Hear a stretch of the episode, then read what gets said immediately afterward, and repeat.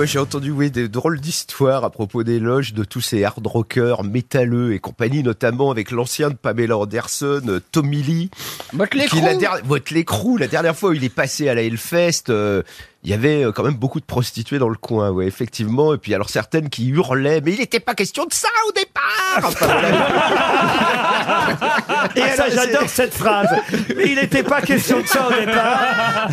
Mais alors, moi aussi, ouais, je trouve que ça résume tout, quoi, en une phrase. C'est un copain à vous, Pete Doherty Attends, la dernière fois où on arrive à Londres pour l'interviewer, il était en train de sortir de l'hôtel par la chambre avec un drap pour pas faire les interviews. Par la Et là, mon journaliste lui dit Pete, j'arrivais, euh, je crois qu'on a rendez-vous ensemble. Il dit bon bah ok, on n'échappe pas à son destin. Ils sont rentrés tous les deux. Ça, c'est génial. C'est joli quand même. Le jour où Mike Brandt a voulu échapper à une interview.